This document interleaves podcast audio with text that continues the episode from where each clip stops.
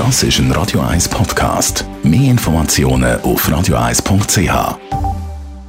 Heiß. Gesundheit und Wissenschaft auf Radio 1. Unterstützt vom Kopfwehzentrum Irlande Zürich. www.kopfwww.ch Die Hitze macht, dass wir viel langsamer denken.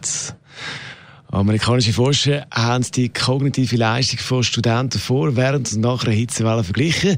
Wie haben sie das gemacht? Sie haben im einen Teil vom Studentenwohnheim die Räume mit der Klimaanlage schön abgekühlt, im Schnitt auf 21 Grad. Im anderen Teil vom Studentenwohnheim hat es keine Klimaanlage gegeben. Dort sind die Temperaturen drauf leicht über 30 Grad.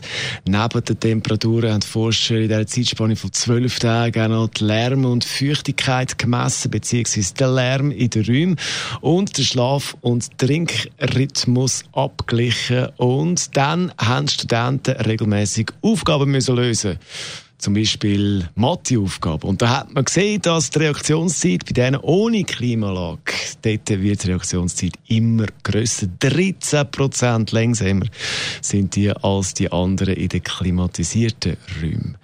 Also, wenn ihr beim Arbeiten heute wieder irgendetwas völlig falsch zusammenrechnet, dann ist das definitiv nicht, weil ihr nicht rechnen könnt, sondern es ist einfach wegen der Hitze. Radio 1.